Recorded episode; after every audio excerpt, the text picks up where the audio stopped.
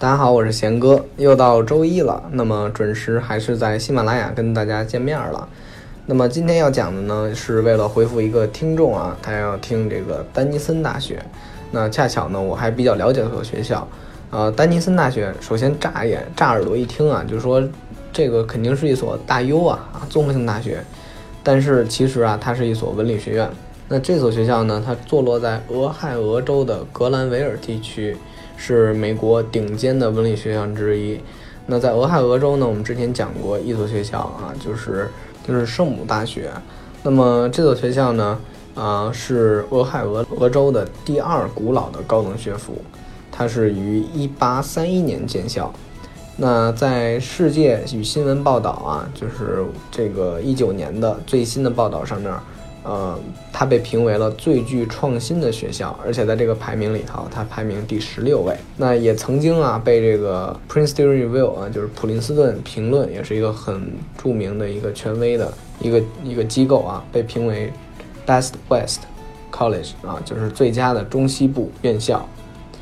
那么说完了排名啊，首先说一下它的位置。它刚刚我们说了，坐落在俄亥俄州的格兰维尔地区。那呢，它也是所在一个小镇里面，但是这个小镇呢，属于俄亥俄州平均收入最高的地区之一，而且呢，这个地方离俄亥俄州的首府啊，就是哥伦布市非常近，大概只有四十八公里。其实大家说说这四十八公里好像也不近啊，但如果我们换算成英里的话，大概三十英里，这个距离啊，在美国其实相相对来说啊，是一个比较近的距离。就是在美国，其实你要说十英里、十五英里，也就是二十公里以内啊。这个距离都是算近的，因为在美国，它是一个长在车轮子底下的国家，去哪儿都开车啊，而且他们那边车虽然多，但是很少有拥堵的情况出现，除非在大城市。那么又不堵车啊，这个又开车又方便，所以这个四十八公里很近啊。那么说句题外话，在这所学校呢，每周呢都会有校车带大家去一些大型的超市、大型的购物中心以及电影院。那么为什么要有校车带大家去呢？这个是我们一会儿要讲到的啊。因为这所学校是一所寄宿制的校园，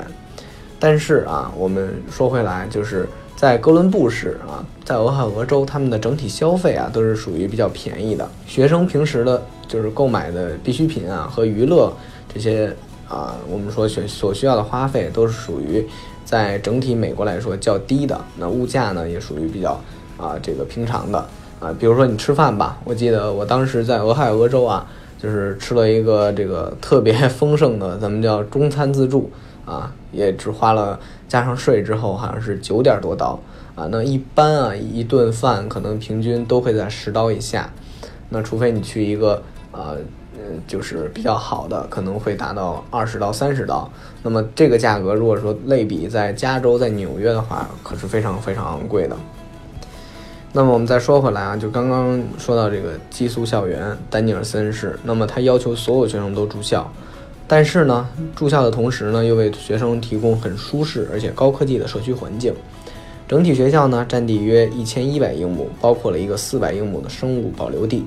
还有呢，这个学校有一个属于学校的那这个高尔夫球场，所以说这里面啊，就是假如说你你要想打高尔夫的话，可以说是非常方便了。这所大学呢有一个特别有名的实习项目，叫丹尼尔实习项目。这个学生呢可以通过参加该项目获得学分，同时去探索自己感兴趣的一些项目，为今后的这个就业做好一些充分的准备。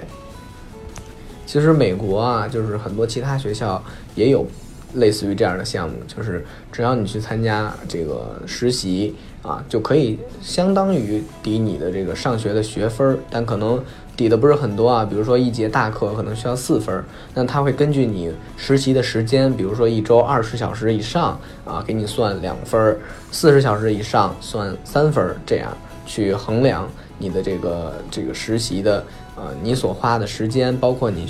呃实习的这个程度啊。为什么这个要这么衡量呢？因为其实在中国我们说呃这个实习啊就是比较容易啊，这个在美国呢他们都会很。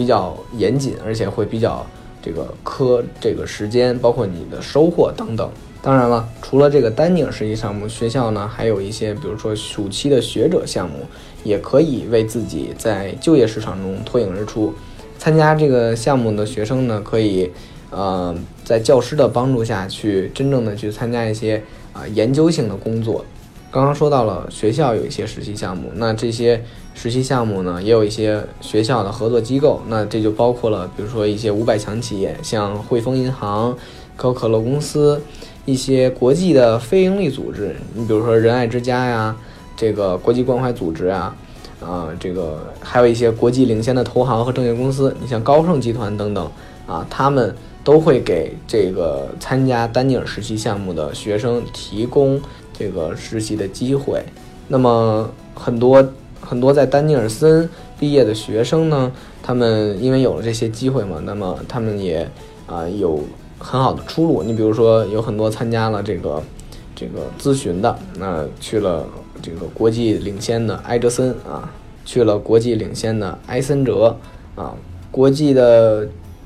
就是美国方面的制药集团的巨头，里莱公司啊。谷歌、华尔街的金主爸爸 J.P. 摩根，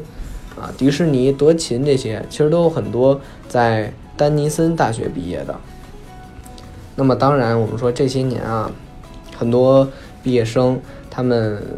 并不把毕业之后工作当成唯一的这个选择，因为我们很多中国学生现在读研已经是一个趋势啊，其实美国也是啊，他们很多都在追求。除了本科之外，追求更高的学历，那还有一部分学生选择在耶鲁的医学院、哈佛啊、斯坦福的法学院、杜克的商学院等等继续深造。那丹尼森特别有名的一点就是他与哥哥大啊、哥伦比亚大学，我们之前聊过；华盛顿、西雅图，我们之前也说过，他们有一个二加三的双本科协议，其实很像我们国内这两年特别流行的双培。啊，就是假如说你先在这个学校上两年，然后后来就后三年在各大呀，在华盛顿、西雅图啊上，那么这样一下来呢，就是我们说这个二加三可以使这个学生在五年内拿到两个本科学位，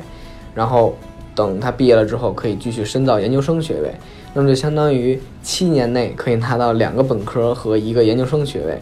啊，虽然呢可能会比正常情况下多花一年时间，但相当于多拿了一个本科学位。尤其你像哥大呀、华盛顿、西雅图啊，这些都是在啊就业市场很有名气的学校啊，包括是顶尖的学府，在中国的就业市场来说也是。所以说，其实多花这一年时间也是很值的。那有兴趣的同学呢，也可以去啊去私信贤哥了解更多关于这个项目的事儿。那贤哥之前有帮助过一些学生去申请这个项目。另外呢，我们说丹尼森大学呢，他们的学术方面啊，他们总共提供四十八个专业课程和十二个专业预科课程。他们的课程呢，虽然没有我们说在大 U 啊，在一些特别大的学校里提供的多，但是也很全面，包括了生物化学、计算机科学、国际神啊、国际研究和神经系统科学等等。那专业预科呢，就是我们说，比如说医啊，这个工程类的、护理、法学等等，都有预科专业。啊，也就是说需要到研究生再继续深造啊，等等。同样，在丹尼森大学，所有的教职员工都已经获得了自己研究领域的最高学位证书，那么就是基本上所有人都拿到了博士或者博士后啊。那而且他们对学生呢，相对来说非常平易近人，因为是啊这个文理学院嘛，他们很重视学生的这个博雅教育。那学校呢也是没有助教上课的现象，一般来说都是老师啊。然后学师生比例也是非常非常非常低。那么最后呢，我想说，如果那个就是那位听众给我留言了，肯定是想知道啊，上这所学校它的录取标准是怎么样的。那么就我以往的经验来说，包括他们学校官网结合来看啊，他们对于语言成绩啊，就是托福或者雅思，托福的最低要求对于本科来说是八十分，雅思呢是六点五。那在他入学成绩排名百分之前二十五的新生里面，托福的均分是一百，啊，SAT 最新的这个均分是一千三百二到一千四百四之间，ACT 的均分在三十到三十二，啊，虽然它官网给的比较低啊，但是，嗯，可以说这所学校也是一个非常非常好的学文理学院，所以说他们的要求比较高。值得说的一点就是丹尼森大学，它的这个早录取的录取率是百分之四十八。啊，是文理学院中三十名到五十名左右里面最好的选择。啊，如果说大家想去这所学校，我建议去申请申请早录取，因为这个录取率还真的是蛮高的。它一九年根据官网上写的学费，呃，含书本费、住宿费等等，加起来预估是六万五千美金左右。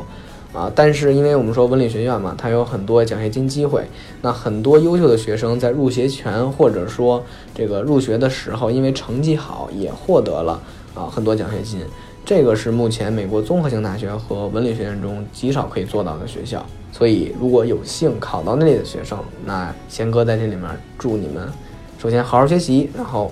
能够收获他们的奖学金。而且我听说这个这个奖学金的金额还不是很少。啊，还挺多的，嗯，好了，那今天贤哥就讲这么多。如果大家还有任何问题的话，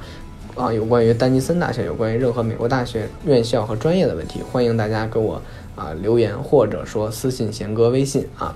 那么我们今天就到这里，我们明天再见。